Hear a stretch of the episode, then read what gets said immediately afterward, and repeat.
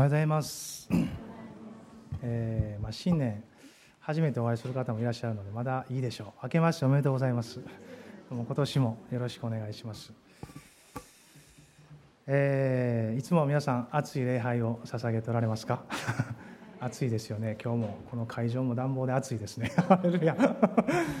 内側も外側も暑いですけど、えー、私もいつも柏で熱く礼拝を捧げております。皆さんの祈りに支えられて楽しく教会が本当に主の教会として立て上げられていること本当に感謝してます。どうぞ続けて皆さんの祈りの中に加えてくださったらと思います、えー、まあ、新年が明けて、えー、しばらく経っていますけども、えー、今年も主の御言葉に励まされながらまた導かれて、え共に主の教会として、まあ、る試合の群れとして一緒に歩いていくことができればと思います、えー、どのようにして信念が歩み出されているかそれぞれかと思いますが今日は一つ御言葉が与えられています、えー、黙示録3章のですね今日は14節から22節をまず開きたいと思います。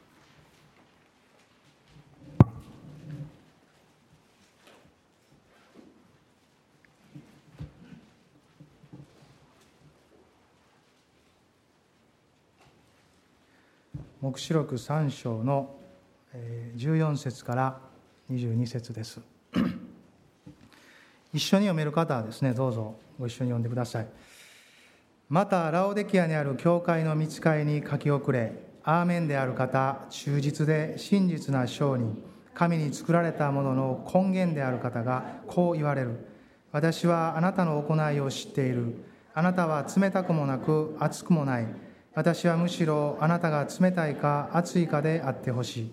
このようにあなたは生ぬるく熱くも冷たくもないので私の口からあなたを吐き出そう。あなたは自分は飛んでいる豊かになった乏しいものは何もないと言って実は自分が惨めで哀れで貧しくて盲目で裸のものであることを知らない。私はあなたに忠告する。豊かなものとなるために火で精錬された金を私から買いなさい。またあなたの裸の恥を表さないために着る白い衣を買いなさい。また目が見えるようになるため目に塗る目薬を買いなさい。私は愛する者を叱ったり懲らしめたりする。だから熱心になって悔い改めなさい。見よ私は戸の外に立って叩く。誰でも私の声を聞いて戸を開けるなら私は彼のところに入って彼と共に食事をし彼も私と共に食事をする。勝利を得る者を私と共に私の座につかせよう。それは私が勝利を得て私の父と共に父の御座についたのと同じである。耳のある者は御霊が諸教会に言われることを聞きなさい。本当に豊かなものとなるために。そういうタイトルをつけました。18節でそういう言葉があるんですけど私はあなたに忠告する豊かなものとなるためにと続いていきますけどその箇所からですね私たちのこの1年の歩みが主にあって豊かなものとされるようにそのような祈りと願いを持って人親しくですねしばらく御言葉に耳を一緒に傾けてくださったらと思います。えー、まあ、まだ新年の歩み出しの時ですから精霊の光に照らされながら私たちの霊性を主の御言葉を通して御霊の働きの中で取り扱っていただくことができればとそのように願っています。この黙示録2章3章にわたって7つの教会への指針というものが書かれてあるんですね。エペソスミルナペルガモテアテラサルデスフィラデルフィア。そしてこの今読んだラオデキアの教会にあててそれぞれの指針が語られてきます。まあ、それは当時実在した教会でもありますけども今を生きる私たちにも同じ種の教会としてですねその本質として同じような戦いを戦っていくということにおいて私たちもこの一つ一つの指針からこのラオデキアだけではないんですけど一つ一つの教会に当てられた指針の中から今を生きる私たちへの示唆をですね受け取ることができると、まあ、そのように信じております。まあ、このラオデキアという教会は、まあ、昔の聖書当時の世界の中のこう小アジアと言われた地域がありますけどもその西部にある古着屋地方の主要都市の一つです。まあ近くにコロサイとかヒエラポリスとか聖書の裏の地図見たら書いてありますけど、まあ、そういう教会とか町が近くにあるんですね、まあ、パウロとも関係が深いことがパウロ書簡を見るとあの少し分かる部分があるんですけど、まあ、おそらくパウロによって開拓されたというよりあのコロサイ書なんかに出てくるエパフラスという人がこの教会の基礎を築いたんじゃないかとそんなふうに言われています、まあ、黒羊毛と毛織物の産地であったまた金融都市として銀行があり経済的なまあ潤いを持ってそれを誇っていた、まあ、そういう町でもあります。また古着屋の粉末古着屋パウダーと言われる、まあ、粉のですねこの目がちょっと弱い人とか、まあ、そういう人のための目薬それが有名な町だったそうです、まあ、その描写があと18節にもそのことと関連して出てくるわけですけど、まあ、そういう町ですね。しかしまあ今読んだ箇所を見るとよく分かるようにですね霊的には非常に堕落していたと。人々の見えるところは繁栄し力を持っていたんですね。けれども霊的には非常に堕落し生ぬるい状態であった。要するに霊的な渇きが薄かったということ、まあ、そのような教会そのような町に対して神様が語られた。まあ、そして彼らはそれに気づいていない。自己認識なしです、まあ、非常に深刻な箇所ですね。私はもう新年の最初からこんな箇所からなんでメッセージなかったのかなとちょっと感じたぐらいですけど。あの、まあ、私たちはそれに全て合致するかどうか分かります街の様子とかもねそれぞれあります。でもこの見える世界と見えない世界という対比の中において私たちもこの年の初めの時にですね非常にここからチャレンジを受け取ることができると思うんですよ。まあ、そういう意味において一緒にこの御言葉から紐解かれていきたいなと思うわけです。そしてこれを語ってる方はこの19節にありますけど愛する方ですよ。私たちを愛しておられるその方が私たちに語っておられる。何が語られたとしても私たちを愛してくださっているこの神様から来るものは愛が始まりであるということ。愛されているんだという事実は全く変わらないことです。神が愛であるからです。その方が語っておられる3つのチャレンジを見たいと思います。2つは勧めであり忠告です。そして1つはその勧めと忠告に従順した時に与えられる約束です。その3つを見たいと思うんですね。1つははっきりするようにという勧めです。この15節もう一回見ましょうか。私はあなたの行いを知っている。あなたは冷たくもなく熱くもない。私はむしろあなたが冷たいか熱いかであってほしい。ヒエラポリスというとこはですね、まあ、一説によると温泉が湧き出ていた町だそうです。そこからこんこんと熱い源泉がありそこから温泉が流れていたと。そしてコロサイという町はそこに冷たい飲料水飲料水が湧き上がる泉があったそうです、まあ、ひょっとしたらそれとかけてるのかもしれません。温泉のお湯は熱くあれ。飲み水は冷たくあれ。熱いものは熱く冷たいものは冷たくありなさい。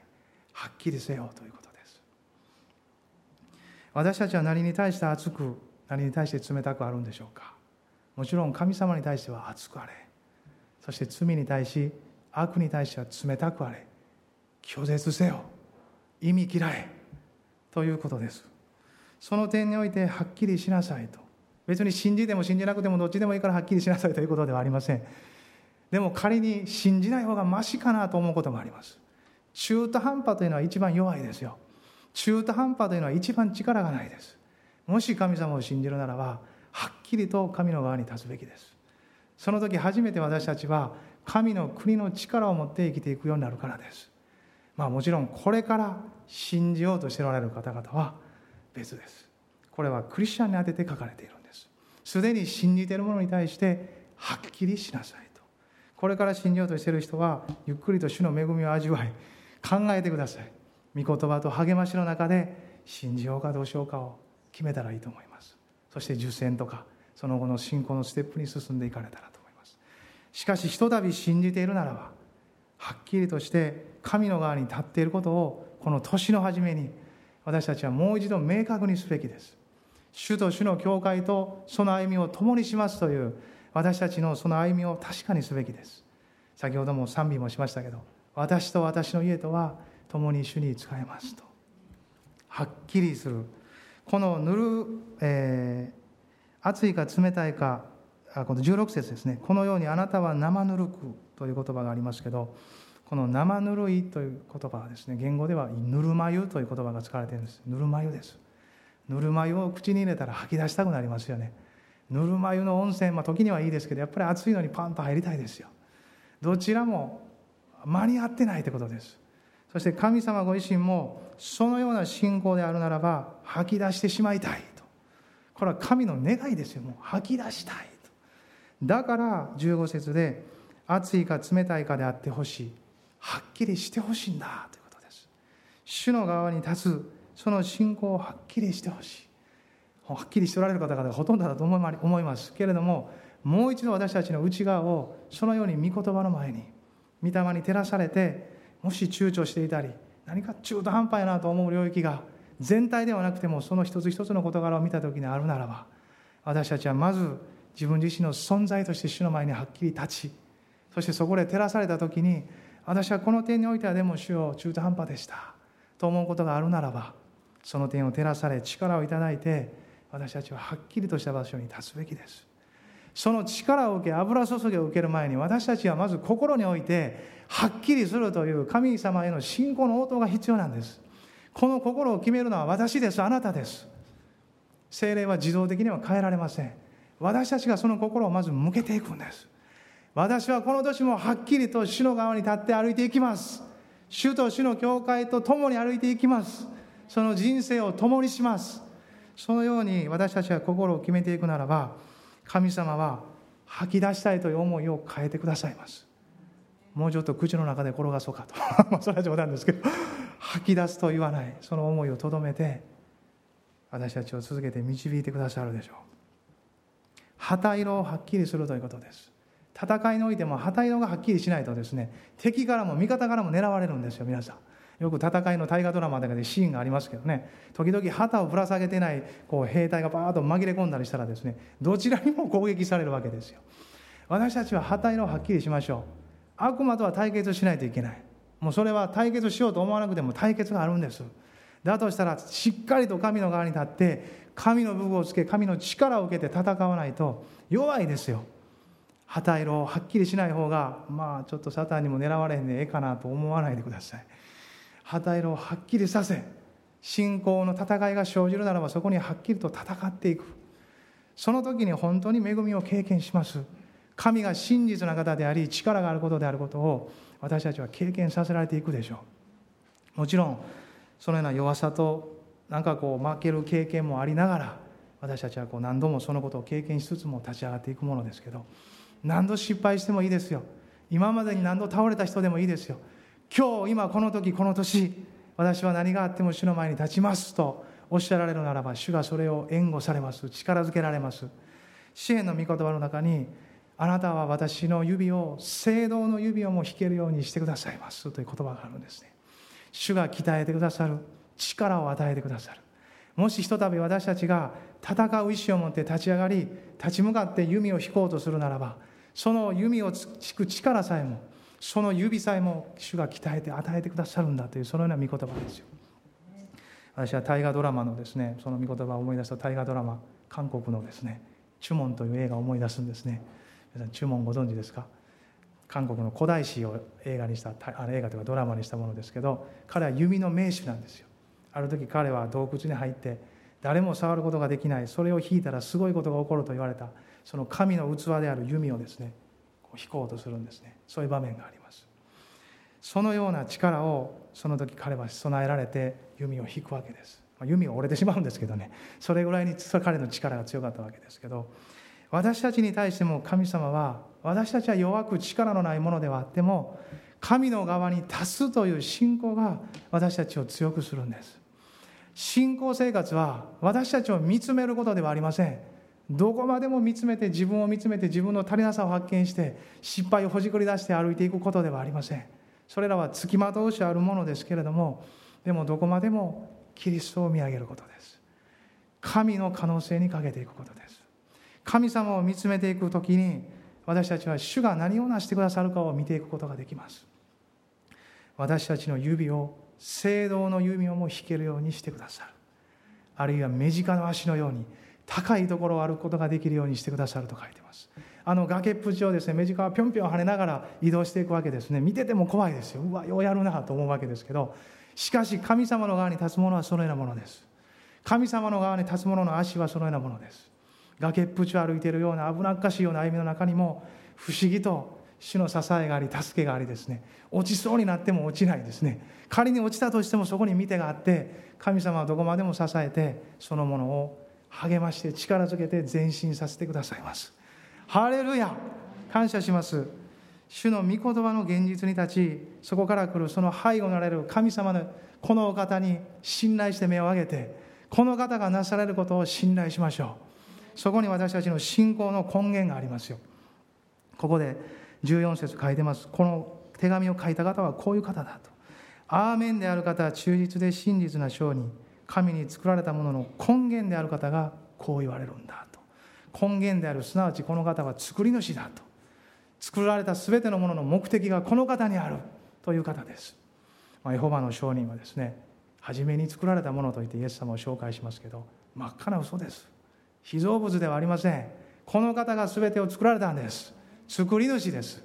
同時に私たちその作られたものの失われた目的を取り戻すために十字架にかかりその身を落として血を流し私たちの贖いを成し遂げてくださった贖い主です。救い主です。この方に来る者は皆贖われそして作り主なる神を褒めたたえていくんです。この作られた世界の全てを理解して自分さえも作られた一人のものとして理解しその作られた方の身旨を果たして生きていくことがその人生の中心に変えられていきますよ。ハレルヤ。そしてそれをなされるのは精霊の働きだと。心から信じています。人にはできませんが少なくとも私たちは心を神に向けるんです。そうするならば精霊が豊かに働いていかれます。もちろん心を向けていくそのことさえも精霊の働きの中で助けられているわけですけども主はそのように私たちのうちに働き続けられます。私の中にですね最初に宣教という言葉が入ってきそれが生き方になり目的になった最初のことを思い出します。ある時まだ働いてる時でしたけどその時私は昼食でまあパラパラっとある雑誌を見てたんですね。昼食を食べた後昼休みで。その雑誌を見ている時に、まあ、クリスチャン雑誌でしたけどもある一つの御言葉が飛び込んできたんです。事実この世が自分の知恵によって神を知ることがないのは神の知恵によるのです。それゆえ神は宣教の言葉の愚かさを通して信じる者を救おうと定められたのですと。その言葉がポーンと飛び込んできました。私はその時まだ通読をするのが人生の習慣になっていなかったのでですねまあ、そんなこう通読してる時に御言葉を与えられたことなかったんですけどたまたま雑誌をパラパラとめくってる時に主は憐れみによって御言葉を与えてくださった。もちろん主に仕えていきたいという思いを持ちながらその時を過ごしておりました。でも霊的生活はまだまだ未熟でですね何もこうどう生きていったらいいかわからない。主に従うことさえもわからない状態でした。けれども精霊がその一つ一つを御言葉を通しご自身の働きの中で作っていき始められました。その御言葉を読んだ時意味は分かりませんでしたあんまりよく。ただ宣教しないことには世の中は主を知ることがないのかということだけは分かりました。そして主を私はこの宣教の言葉を述べ伝えていきたいですと。何かそのようにポッと思いました。それがどんな形になるかとかはまだ分かりません。まだその御言葉が意味するところの何か全てを知ったわけではなかったが御言葉を通し御霊が働かれた時私の中に人生の方向づけと動機づけが与えられました。そして神の身旨に従って歩く一つのことがその時据えられていったんです。私たちも神様はいろんな形で語られますがもしクリスチャンであるならば普通に聖書があるので聖書から語られるでしょう。ですから聖書を読みましょう。1年の最初です。まだ間に合います。創世から始めるマタイから始めるどこから始めてもいいから1年の中で聖書を全部読みましょう。そのことを通して神は必ずあなたに語られていくでしょう。読むのはあなたの仕事です。語るのは神の仕事です。それを解き明かし私たちを力づけ前進させるのは精霊の働きです。ハレルヤ感謝します。そのような恵みが与えられているわけですから私たちは心を向ける具体的な一つのこととして実践的に聖書に向かいましょう。聖書を読むことです。そして神の前に祈ることです。よう分かりません。主を教えてください。とでもいいでしょう。一言祈るならば神はその祈りを聞いてくださりその祈りから初めてあなたの祈りをどんどん導いていかれると思います。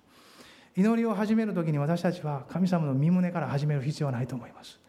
主よあなたの身旨が分かれば祈り始めます。ということは必要ないですね。祈りの始まりは自己中心でいいです。自分の願い求め自分が考えること自分が思うことから始めていけば神様がその都度ですねそれを修正してくださり軌道を与えてくださり方向性を導き神様の方で主の身胸にかなったようにそれを導いていかれますよ。私たちの教会は威厳でもよく祈ります。威厳の賜物をいただいている方は威厳でもよく祈ってください。いつでもどこでも威厳で祈って祈ってない時も祈ってるぐらいに信じてですね。本当にこう祈ってくれてるわと安心して委ねながら歩いていく中で主との歩みが作られていきます。神様は私たちの人生を作りたくて仕方がない。私たちの人生を導きたくてある意味で仕方がない方ですよ。私の人生を私にあなたの人生を私に委ねなさいと。委ねたら主の導きを大いに受け取っていきます。心を向けましょう。それの一つの具体的なこととして聖書に向かい。そして通読をしながらデボーションもしたらいいと思いますよ。デボーション大事ですね。御言葉ただざーっと読むだけじゃなくてその時々に与えられた御言葉をじっくりと考えながら読むことを通して私たちは神様と交わっていきます。そのような生活が作られていきます。そしてそれを通して神様を知っていきます。もちろんマンネリ化してきます。工夫が必要です。いろんなことを通して工夫をしながら私たちの霊的な生活を潤いのあるものとしていくことは神様が与えてくださる知恵と力です。ああ主よマンネリ化してきました。ああ主よしばらく離れていました。ああ主よなんか向かうことができません。それもまた祈りになるんですね。私たちは正しいこと良いことばかりを祈ろうとせず自分の中にある不足やいろんなことも全部祈りに変えて神様の前にもう全てを吐き出していくことができる。主は全てを聞いてくださる。つぶやきさえも聞いてくださる。不平不満も聞いてくださる。もちろんそれらは少ない方が私たちの心の健康としていいです。私も時々風呂の中でですね「主は何でですか!」とこううわーという時があります。もうその後ねしばらくはですね感情が逆なでられてですね高ぶってですねまともに祈れないんですね。そのことを知ります。ああんまり余分な言葉言い過ぎん方がええな と思うわけですけど。まあでもですよもうそれが必要な時もありますよ。そのことを吐き出して。でもその後静かにですね主の御心というものが大体クリスチャンであれば響いてくるものですよ。ああそうやなと。そんなふうにしたらあかんわと思うものです。クリスチャンであれば御霊がおられるのでですね不思議に主の御心が分かるんですよ。分からないと思わないで分かると思いましょう。クリスチャンであれば誰でも主の御心が分かるんです。誰でも分かります。もちろん成長に応じて成熟していく流れに応じてその理解の幅は変わってきますけど誰でも分かるわけですよ。そのようにしてですね祈りまた賛美しましょう。賛美を生活の中に流して賛美を大いに歌ってください。それは信仰の告白であり宣言です。信じていることをそのまま歌うわけです。神様に向かってそのような流れの中で私たちは主に向かう心が保たれていきます。もちろん恵みによって御霊が導かれるんですけど私たちも合わせて最大限主に心を向けていくんです。ハレルヤ。まあそのようにしてはっきりするようにとここに書かれてあります。まあローマ書の中にもこういう言葉がありますよね。善には悟く。悪には疎くありなさい。善には熱く悪には冷たくありなさい。そのようにする時その後の御言葉が続いていきます。皆さんご存知ですか？その後の御言葉。平和の神は速やかにあなた方の足でサタンを砕いてくださいます。という言葉です。本当に戦いうる力はこの方に対して熱い時です。私たちの内側がこの方と結びつきこの方の側に立っている時です。私たちの足でサタンを踏み砕いてくださいますとあります。あの有名な歌にもありますよね。平和の神はあなたの足でサタンを砕く。平和の神はあなたの足でサタンを砕く。平和の神はあなたの足でサタンは砕く。あれ？誰も乗ってきませんね砕きたくないですか？アレルヤもちろん砕かれてることを信じるんですが現実の歩みの中でまだ尻尾振ってますので砕き続けないといけないですよ。私たちの歩みの中で砕き続けていく。しかしそれは平和の神。私たちがこの神との麗しい関係の中にあってリラックスし力を得この方を源泉として歩いている時に初めて力があるわけです。ハレルヤ詩篇の作者は歌いました。私の泉はことごとくあなたにありますと。全ての泉はこの方にありますと言ったんですね。あの時にはこれを泉としあの時にはこれを泉としあの時にはじゃないですね。全てこの方に泉がある。私の泉はこの方にある。もっと新約的に言うならばその泉が私のうちにある。精霊の豊かな泉は私のうちにあっていつでも湧き上がり満たしあふれ流れていく。これが私の命そのものですと。それが私たちの持ち合わせているものです。ラオデキアという国の名前はですね国民の義という意味があるそうです。国民の義。国民の義です。私たちはどこの国に属しているんでしょうか。私たちの国籍は天にある。天国の民ですよ。天国の民であるとすればイエス様が語られたことは当然のことだと思います。神の国とその義とをまず第一に求めなさいと。そうすれば全てのものは添えて与えられるからですと。私たちがこの年の初めの時もう一度この私たちの信仰の車軸のようなものがまっすぐにされてそして本当に第一にするべきものを第一としこの方の見舞いに歩いていくならば後のものは全てついてきますよ。ついてきますよ。神を第一として歩いていくならばそれに伴う約束がついてくるんです。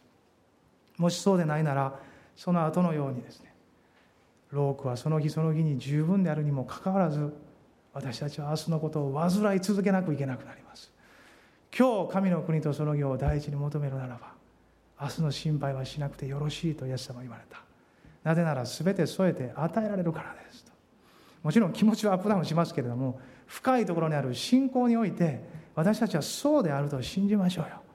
内なる信仰において精霊が支え恵みによって支えられた信仰の領域において私はそれを信じているんだと大いに宣言してそこに立ちましょう。気持ちが揺らいでも気持ちと共存してるんですから当たり前のことです。気持ちは切り離してどっかに行けということにできないですね。気持ちとも肩を組みながら時にはですねお前なよく聞けと。お前の気持ちもあるやろうと。しかし私の内側において私は神を信じてるんだと。だからお前もまた一緒に信じろと。気持ちにまで呼びかけていく。それが詩篇の歌ではないですか。我が魂よ主を褒めたたえよと。我が魂よと呼びかけた。あれは私たちの気持ちそのものです。それに呼びかけて我が魂よ分かるぞお前の気持ちもと、まあ、人の気持ちもそうです。分かるよと。共感する必要があるしすべきですよ。そうです。けれども主はこの世に導いておられるから私はそこに立ちたいんだ立つんだお前も合わせてくれと一緒になってですね自分の気持ちまで従えて私たちは賛美し共に歩いていくことができます。ハレルヤハレルヤ思った以上に脱線してしまいました。ハレルヤ2つ目いきましょう。2つ目ですね。熱く悔い改めるようにと進めて忠告してますよ。この19節あ1819読みましょうか。私はあなたに忠告する。豊かなものとなるために火で精錬された金を私から買いなさい。またあなたの裸の恥を表さないために着る白い衣を買いなさい。また目が見えるようになるため目に塗る目薬を買いなさい。私は愛する者を叱ったり懲らしめたりする。だから熱心になって悔い改めなさい。神様の愛が満ち溢れているので私たちはこの言葉が麗しく聞こえるのではないでしょうか。叱責され責められ内側が探られたとしても愛する方の声であるならば私たちはその声に聞き従うことこそ私たちの身の安全でありそしてそれこそが私たちを本当に守るものであるということを知ることができると思います。熱く悔い改めなさい。私たちの信仰生活が霊的な生活が冷めてないだろうか。熱さを保っているだろうか。熱く御言葉を求めているだろうか。主よ御言葉がなければ私は今日の一日も今週もこの月もこの年も進むことができませんと。御言葉を開いてください。渇き求めているその上渇きを持って神の御言葉を熱く求めているでしょうか。私たちの祈りは熱いものだろうか。ああ主よどうぞお願いしますと。あなたに祈ることなしに一歩も進めません。熱い祈りとなっているでしょうか。私たちの賛美は熱いものだろうか。熱く神を宣言し褒めたたえ神様を本当に歌っているだろうか。ハレルヤ。私たちはこの熱さ熱心になるということにおいて神の前で一年の最初の時とてもいいんじゃないでしょうか。別に暑くないというわけではありません。けれども主の前に出た時に私は本当に暑いかな。あの最初の頃のような情熱を持ってるかなという方もいらっしゃるかもしれませんね。イエス様を信じた時あの信じたすぐの時なんであんなに歌うだけで楽しかったんやろと。もう歌いたいと思わなくても勝手に賛美が溢れてきた。そんな経験があるんじゃないでしょうか。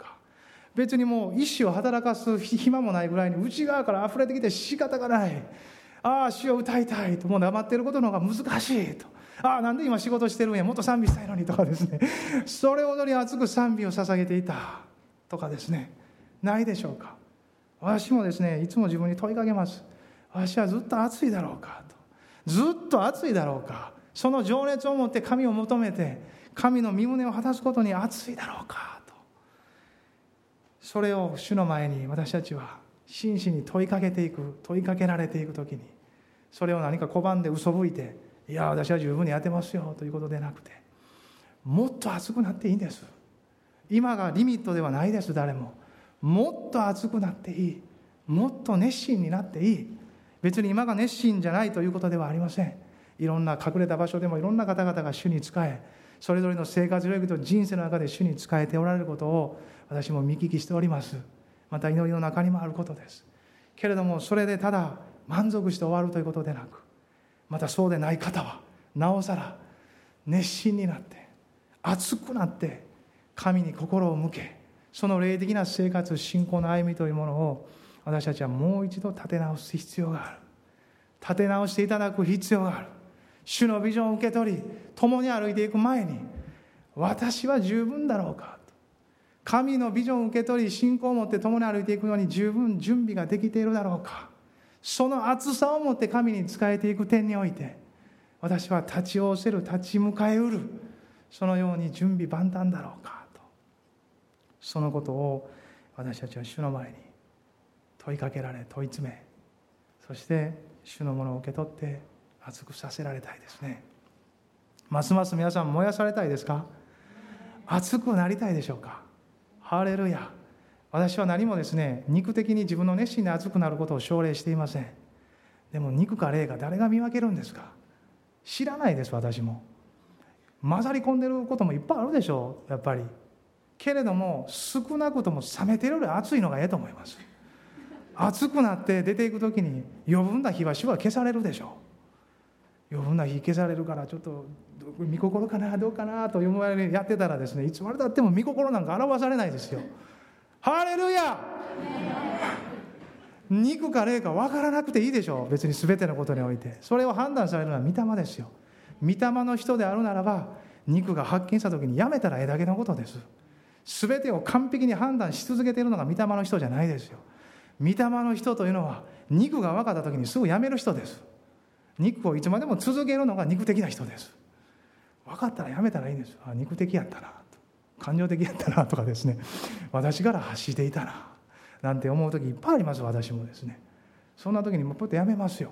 あこれ肉やな。みたいなです、ね、焼肉にして食べたろうかと思う時あります。よハレルヤ。まあもう自分の考えや思いや行動がですよ。時々ねもう自我肉100%やなと思う時ありますよ。もうマクロナルドはビーフ100%ですけど、ね、私はもう自我肉100%やったなって感じることがあります。もうあかんなと思うことあるんですね。まあしかしですねその時ね悔い改める人は幸いな人です。熱心さというのは悔い改めにも早いですよ。熱い人というのは悔い改めが早い。間違ったらもうすぐやめる。なぜなら主に対して熱いわけですから。自分に熱くないです。自分に熱い人はなかなか自分手放せないから悔い改めないですよ。いつまでも自分の義を立てて自分が正しいと思ってるからもうこれを握ってですね神の前にもうこれを握り続けるわけです。けれども主に熱いならば主の熱さから来る促しの中でああ間違っとったと思ったらですよ。素直にですよ。あのアロンのように金の格子作っときながらモーセの側につくものはここにって言われたら真っ先に横についてですこの野郎と思うわけです。お前が作ったんやと。お前の指導が悪かったからみんなが金の格子わんなやろうと思うわけですけど彼は立ったんですよ。真っ先に。主の側に立つ者は私の横にって言ってバッと立って。さばいてるわけですからすでにあれは本当に学ぶべきですね皆さん。あのあのアロンは学ぶべきですよ。その時彼に権威がまた与えられたわけですから。皆さんそれだけの単純なことです。いつまでも全ての自分の肉にこだわる必要はない。失敗にこだわる必要はない。神が良しとされているのが分かればもう良しとして歩いていけばいいのですよ。主は良しとしておられるならばそれでいいのです。またそれの刈り取りを恵みのようにさせてくれるならば喜んで刈り取りましょう。自分がまいたものですよ仮に。でも悔い改めた後恵みによって刈り取るものというのはそこからも益が生じると信じましょう。全てのことを働かせて益としてくださる。それが私たちの神様です。続けて神の計画の中を神を愛して神に向かって歩いていきましょう。そうするならばそのように導かれていきます。まあ、ここでラウデキアの人々はですね17節でこう言われてます。あなたは自分は飛んでいる豊かになった。乏しいものは何もないと言って実は自分が惨めで哀れで貧しくて盲目で裸のものであることを知らないと。これはですね彼らの外側が反映していたことを表しています、まあ、日本も不景気とはいえもう世界の全ての国々から見たら繁栄している国です。もういちいち細かく挙げませんけれどももうこんなこともあんなこともと世界のレベルで比べたらもうびっくりするようなことがいっぱいあるわけです皆さん。そのような国になるわけです、まあ、それが全てラオデキアと合致するとは言いませんが私たちも幾分かこれ分かると思うんですね。外側において繁栄し力を得ている。誇りもある。人間が高ぶりやすいですね。繁栄すると。私たちの手で気づいたんだ。私たちの手がこれを成し遂げたんだ。というからです。けれどもその誇りは虚しいんだというんですよ。はっきりとヨハネの手紙の中にも書いてますよ。世と世の欲は過ぎ去る。しかしキリストイエスにあるものは流れる。天と地は滅びる。しかし神の言葉は永遠に立つ。そのコントラストの中で見るときにあなたは本当に貧しいと言ったんですよ神様は。あなたは霊的に飛んでいないよ。と。いくらこの世界の中で繁栄し力を得て全てを身につけたとしても霊的に飛んでいない。イエス様も言われました。なくなる食物のためではなくなくならない食物のために働きなさい。そうするならばそれが私たちを永遠の戸口で迎えるんです。ああ豊かな富がここにあります。と言うんですね。私は神様の説教者として責任あるんですね。皆さんを最終的に天国で金持ちにしないといけない。この世の金持ちにすることはできないかもしれません。けれどもあの世で金持ちになりましょう。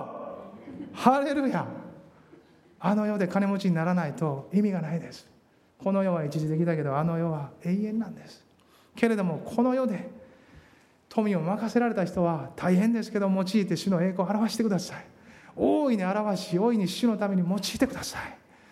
それもそれぞれに委ねられた分がありますので金持ちが全部悪いわけでもないし貧乏人がみんないいとも言いません。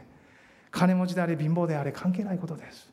主に心を据えているものが永遠に流れるんです。そして永遠の富を蓄えていくんです。あなた方の心のあるところにあなた方の宝もあるからですと。御言葉ははっきりとシビアに語りますよ。私たちが使う全ての時間やお金や人生の全ての削られていくその人生の全てがあなたの心もあるところにあなたの宝もあると問いかけてくるんです。それを生きるために主の注ぎを受け取りましょう。自力では無理ですよ。御言葉に書いてることは全て自力では無理です。自力で生きれないからイエス様が来てくださり精霊が助けてとして与えられているんです。この方に頼る以外にそのように生きることはできません。しかしそのことをね飛んでいた。でも霊的にあなたは欠乏している。だから18節で忠告したんですね。私はあなたに忠告する豊かなものとなるために火で精錬された金を私から買いなさい。これは対象ですね。金融が栄えた銀行がある町に対して。お金いっぱいありますよ。金を買いなさいあなたにはこの精錬された金が必要だというわけです。第一ペテロのですね一章の七節をちょっと開きましょうか。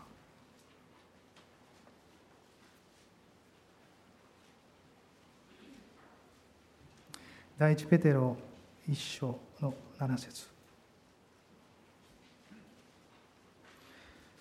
一緒に読める方はですねどうぞ読んでください。あなた方の信仰の試練は火で精錬されつつなお朽ちていく金よりも尊くイエス・キリストの現れの時に称賛と光栄と栄誉になることが分かります。信仰は試されていきます。信仰生活はずっと死ぬまで続いていきます。その中で試され続けます。その度合いに応じてその信じる度合いに応じてどんどん試されていきます。けれどもその中で神の側に立つことそれが最も重要なことです。何ができるか乗り越えれるかと計算する以上にいや何が起こっても私は神の側に立ちますと。その私たちの心の向きが神の精霊の追い風を受けていくんです。頬を張ることです。神の側に立ちますと頬を張ればですよ。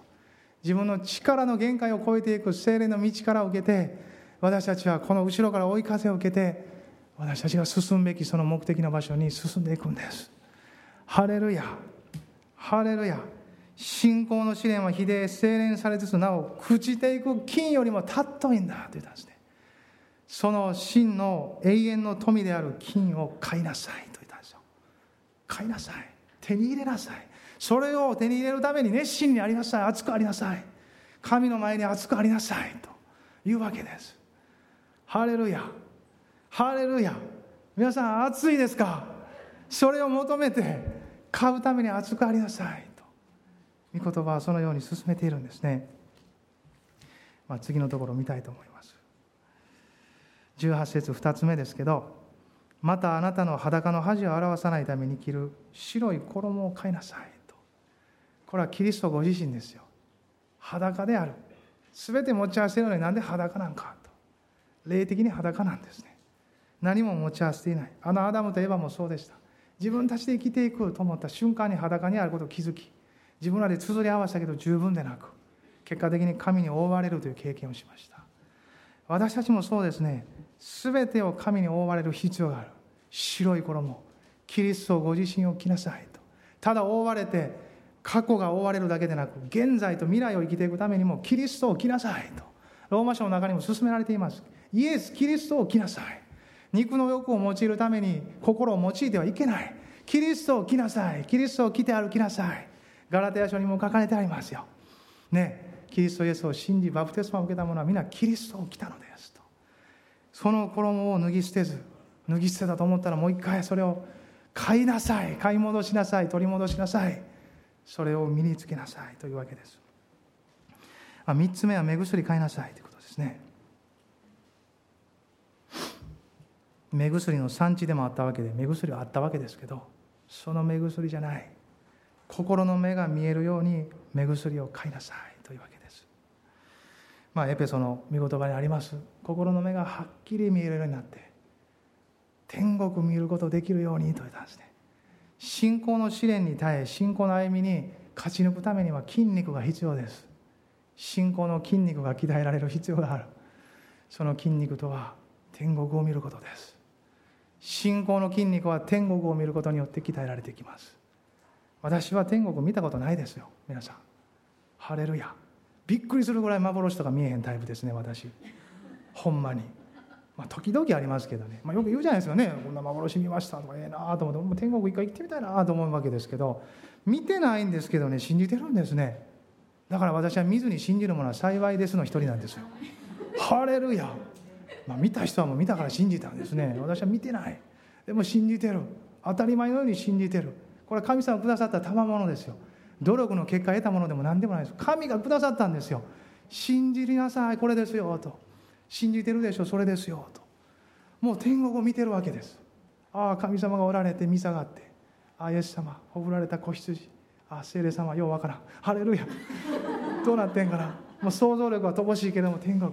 ね、黙示録を読んでもちんぷんかんぷんです。何書いてんこれみたいなですね。もうおどろおどろして生きたないなと思う時も時々ありますよ。天国広がりゆく天国そこで受ける報い冠。あ受けた冠をイエス様に捧げる時とかですね。皆さんイエス様の前に捧げる冠がない人は最悪ですよ。天国には行けますけど冠がない人は。命の冠義の冠朽ちない冠いろんな冠が用意されてるんです。その冠をいただき最後ですねイエス様の前にひざまずきこの冠を脱いでイエス様に捧げる瞬間が来るわけです。ハレルヤ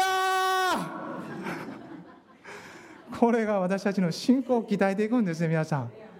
何が起こってもこの天国を見てイエス様が書かれた十字架を思う時にですよ。全ては鼻くそみたいなもんです。ハレルヤ私は全ての人生のこれ苦難をバカにしてるわけではありませんよ。あのそういうに聞いてないと思われますけども。本当にそういうものが私たちの霊の目が開かれ見ていくものなんですよ。また私たちの霊的な渇きというのは気づこうと気づかまいとあるのです。自覚しようとしまいとあるんです。それが外側の魂の領域目に見える事柄一切の事柄で塞がれることが本当に憂うことなんです。ああ私は魂内なる渇きないですね。と言われることほど私は本当に悲しいことがないのです。ああ本当に内なる渇きが起こされるようにと祈るんですね。そうすることがなければですよ。主を求めることはないです。どんだけいいものもらえると思っても乾いてない人は水求めませんよ。空腹でなければ食べ物はいらないんです。正月散々食べてもですよ皆さん。次の日だったらまた食べるんです。また食べるんです。そしてまた食べるんです。ストックできないんですよ。そんなもんじゃないですか。乾きもそういうものですよ。乾きが与えられ潤されたらまた乾いて求めていく。その求めるということは乾きから始まっていきます。主が大いなる乾きをですねこの1年の中にも与えておられると信じます。私も自分もそうです。乾きたいですもっと。もっと熱くなりたいですよ。もっと主の前にもっとという思いが。まあ1年の最初やから思ってるのかどうか分かりません。ハレルヤ。でももう生きてる限りストップできないんですね。私時々考えるんですよ。もうこのように本当に安住の地がないんですよ。だんだんと追い詰められた人生になってきてですね。もう安住がない。天国に行くしかない。もう地上は走り抜くしかないんだと。もう前に向かうしかないと。もう戻れないところまで来てしまったと思うわけですよ。神様に釣り上げられてですよ。いつの間にかもう神様と一緒に横に並んで釣るようになってですよ。もうなんかこう逃れられない。もう進むしかないんだということをですね時々切迫感持っても感じますけどそれ感じたらすごい祈るんですね。主よもうお願いしますと。あとはあなたに向かってもう前進するのみですと。それしか道がない見当たらないですと。また昔の仕事しようかなと一瞬プッと考えてもですねあれやるぐらいやったらと思うわけですよ。あの人生生きるぐらいやったら苦しくても今のがなんぼがましやと思うわけですイエス様信じてですよ。その務めが与えられ生きていることほどの幸いないですよ皆さん。その上に苦しむのはもちろんやめることもできますよ。けれどもやめたらその先に待ってるあの冠の光景が失われることを思ったらですよ。ああもうちょっとやってみようと思うわけです。もうちょっと行こうと。そんなふうにしてこう鍛えられながらですよ。皆さん筋トレしたことありますか？筋トレ。私は昔サッカー部にも入ってましたけどですね筋トレ。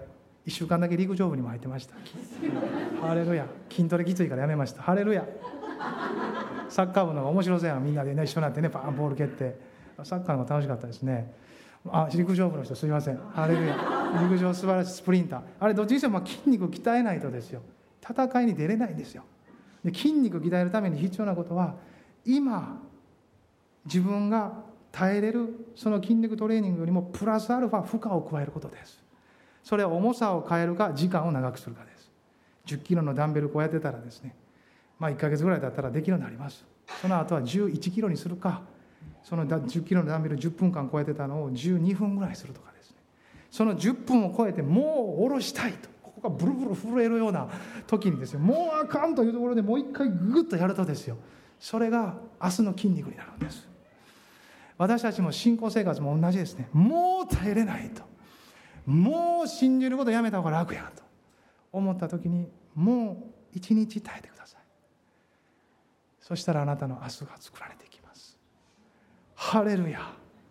いろんなことの中にある人たちの中にもう一日耐えたら明日が作られてきます。そして神は明日あなたに力を注がれてその一日を過ごす力を与えられる。そしたらその日もまたもうあかんと思ってももう一日だけ耐えますと神様の前に申し上げてください。そしたらそれがつながっていきます。つながっていきます。永遠の御国にまでつなげてくださいます。神様はある時間帯をそのようにして過ごすように導かれることもあります。一日の分しか力がない。けれども与えられた力で生きていくのが信仰生活ですからそれでいいんです。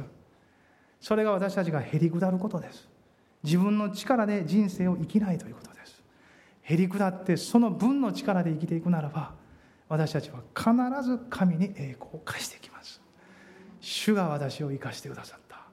この力をくださり今日を歩かせてくださったと私たちは言うことができるでしょう。熱心になって悔い改める。悔い改めは同時にもう一つのことを引き起こします。それは主イエスに対する信仰。すなわち献身です。悔い改めるということは今まで他のものに捧げていた自分の身を魂を心を全て神の前に捧げるということです。だから生き方が変わるんです。悔い改めがなければ信仰生活は決して変わりません。どれだけのものを注ぎを受けてもあなたの心が悔い改めて神に向かないならばその注がれたものは神に向かって流れていきません。私たちの心の向きを神に向けるんです。そして主の注ぎを受けて私たちは歩いていきます。私たちは何よりも主を求めることに熱いものでありたいと思う。そして神様の精霊の注ぎがなければですね本当に悔い改めることもできないですよ。その心を持って近づきます。熱く主にどうぞ助けてくださいと近づきつつ真に悔い改めるのは精霊が豊かに働いた時です。その最初の入り口というのは神が断罪されるのではなくいかに私たちを愛しておられるかを知る時です、はあ、こんなにまで愛されてるのかと。こんなにまで神の恵みが私を取り巻いているのかという知る時私たちの心の底にあったいろんなものが噴き出し私たちは悔い改めへと導かれていくでしょう。そして私たちの心の底にあるいろんなものがほだされて大丈夫や。この方の前に全てを出しても大丈夫だ。という信仰が与えられ私たちは全てを投げ出していきます。悔い改めを最も嫌がるのはね敵ですよ。皆さんだまくらかされないで悔い改めることそこに向かうことは神の導きであると信じてください。熱心になって熱く悔い改めましょう。心の向きを変えるということです。悔いて泣くということではありません。心の向きを変えて神に向かうということです。その点において熱くあり続けるあり続けさせてくださいと精霊の注ぎを受けていくことです。精霊の火が不可欠ですよ。精霊の火が下るならば私たちのいろんな余分なものを焼き尽くしてくださいます。剥がれ落ちていきます。ヘブル書の記者も言ってますよ。ねまつわりつくものをもう捨てて信仰のレースを走っていこうと。全てが焼き尽くされます。同時に焼き尽くされて油も必要です。注がれる必要があります。精霊は焼き尽くし燃やしそして油を注いで私たちをますます燃やし続けられていく。それが私たちの信仰生活の原動力です。3つ目。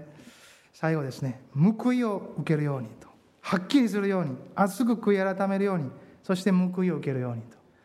はっきりさせ立ち位置を決めたならば神に向かい熱く悔い改めていくならばその報いとして私たちのところに主のノックする声が聞こえてくるでしょう。それを開けるならば主との親しい交わりが回復していきます。始まっていきます。もちろんもうすでに交わっておられる方々がほとんどだと思います。でも最近交わりが失われていたなと感じたら主を招き入れて主とのその交わりの時間を回復させてこの方とゆっくり過ごし人生を共に歩いていくことを確かなこととしてこの方の恵みを受け取りましょう。この方が全部引っ提げてきますから何も準備する必要ないですよ。開けるだけです。いや主よちょっと待ってください。あの用意もこの準備もこのこともあのこともと全部整理してからイエス様を迎えるんじゃなくてイエス様は全部引っ提げてきてくださいますよ。テーブルまで抱えてますよこうやって。そしてもうドンと据えてさあ座りなさいと食事も用意し給仕までしてくれ。全てをやってくれる。十字架はそういう場所です皆さん。そこに行くならば全部が用意されている。何にも用意する必要がない。全部受け取れということです。全部受け取りなさいと。ハレルヤ。ハレルヤ火で精錬された金も白い衣も目薬も買いなさいって書いてますけど代価は全部キリストが現れたんですよ。私たちはそれを買うお金さえもいらない。しかし少なくとも私たちの心の代価を払いましょう。主を熱心に求めるということについては。ハレルヤハレルヤ。自分の熱心やりすぎて疲れた人は精霊の熱心を学んでください。精霊によって熱心になるならば疲れないし尽きないです。受けた分によって熱心が導かれるからです。信じましょう。熱くなることを恐れないでください。自分の力で失敗したとしても次神様の力によって歩き出すことを恐れないでください。失敗も覆ってあまりある神様です。何かしでかしたとしてもそれを覆ってあまりある神様です。恐れないで。この方の愛は恐れを締め出します。この方の愛で満たされてそして熱くこの方に向かっていきましょう。へり下って主を迎えるなら主が全てをなされる。これが一つの報いです。へり下って迎えるなら主が全てをなしてくださいます。そしてもう一つの報いはこの21節。読みましょうか一緒に。勝利を得る者を私と共に私の座につかせよう。それは私が勝利を得て私の父と共に父の御座についたのと同じであると。ハレルヤ。キリストが持ち合わせた天の権威と力が授けられるということです。それを通して収めていくということその内容は午後の正解に委ねます。ハレルヤ。皆さん一緒に行きましょう。ハレルヤ。そういうことです。ここに立つ時私たちが本当にその権威を持ってもちろんこれは最終的に御国において千年王国において御国において神と共に治めることを表していますけれどもこの地上における歩みの中においても私たちはその権威と力をいただいてこの世を治めていくんです。この世をしっかりと支配していくんです。キリストにあって。そして本当に悪しき者たちの力働きそのようなものを許してはいけませんよ。立ち向かって追い出して力強く私たちは信仰によってキリストの成したいことの全てを成していただけるように私たち自身を差し出していきましょう。豊かなものを備えとられるので私たちにますます厚さと広がりを必要とするんです。私たちが不十分であるからということではないんです皆さん。そういう部分もあるかもしれませんが主がもっと広げられさらなるものを与えようとするならば私たちは広げられなければいけないんですよ。今あるところの現状と今までの力でこの先を乗り越えていけると思わないでください。もっと豊かな主の御業が表されていくために私たち自身がまず作り変えられていく。その場所に立つ必要があるわけです。立ち上がって祈りましょう。ハレルヤ。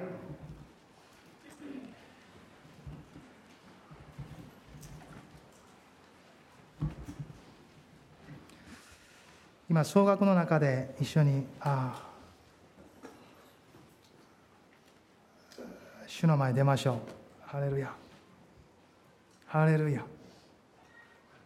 ハレルヤ。今日今朝あなたの心のその場所大丈夫でしょうか？はっきりと主の側に立っておられるでしょうか？そのことをまず主の前に確認しましょう。そしてあなたの祈りというか告白を持って私は主の側に立ちますとここにおりますと宣言しましょう。ハレルヤ。躊躇せず自分を見ず神を見て神に見上げて神様を見上げて今告白し宣言しましょう。私はここにいます主はあなたの側についておりますと。私の旗色ははっきりしていますと。ハレルヤ。ハレルヤ。ハレルヤ。あなたは暑さにおいて何か生ぬるくなっていなかったでしょうか？見えるところに見えるところに心を奪われて見えないものをなおざりにしていなかったでしょうか？神を第一とすると言いながらあなたの生活は潰れていなかったでしょうか？今日もう一度神に向かって熱くさせていただきましょう。何か悔い改めを感じるならばそのことも主の前にまず心の向きとして主に向きますと告白しましょう。ハレルヤハレルヤ。ハレルヤハレルヤ。感謝します。感謝します。今私たちの内側を聖霊様どうぞ照らし導いてください。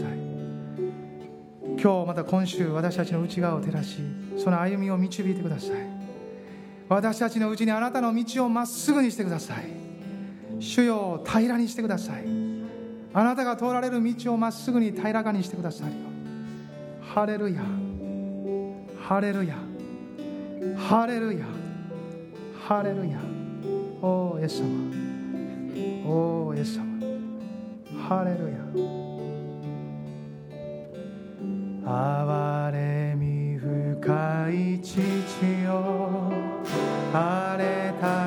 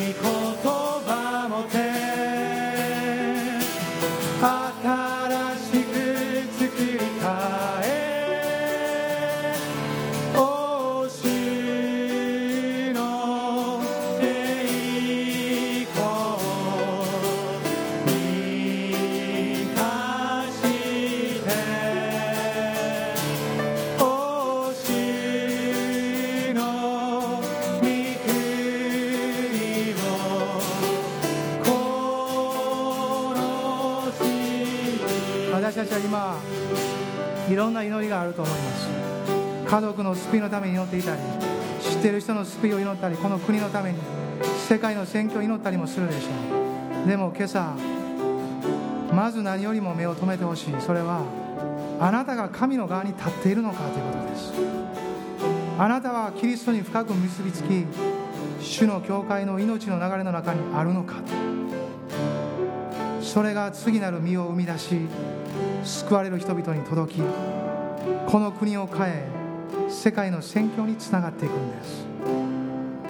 行くべき先を見る前にまずその根源である私たちの立ち位置をしっかりと確認しましょう。その点において私は十分であったろうか。とその点において尽くしていただろうか。その点において熱かっただろうか。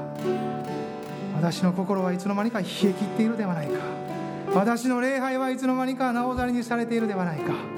私の霊的生活は破れすぎているではないか。そのように感じる方がいらっしゃって。もし今日その回復を信じて受け取るならば主はあなたの人生を回復していかれる。その霊的生活を回復していかれます。そのあなたの届こうとしているところにあなたの命の流れを作り出してくださいます。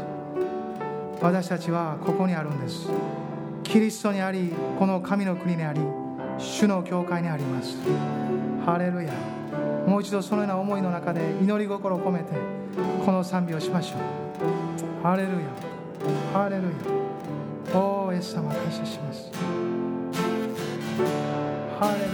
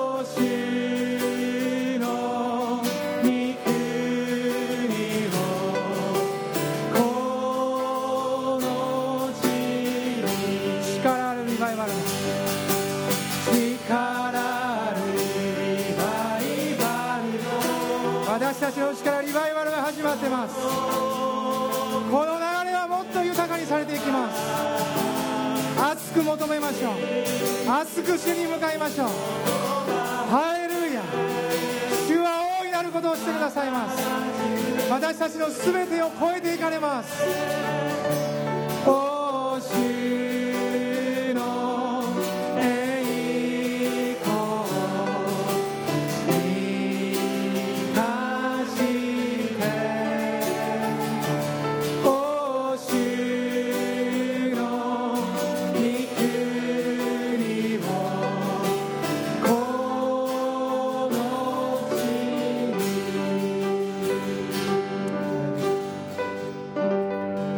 主を感謝します。まだまだ何か祈りの流れが続き御霊の流れが続いておりますがどうぞ今週の歩みの中でこの豊かな流れの中で一人一人が祈る祈りを聞いてください。そしてあなたが驚くべき奇跡の技を持って全ての領域にご自身を表してくださいますように。私たちはあなたの側につきあなたを主体求めていきます。ハレルヤ私たちの主イエスキリストの恵み父なる神の愛精霊の親しい交わりが私たち一同と共に今よりの地とこしえまでも豊かにありますように。アーメン。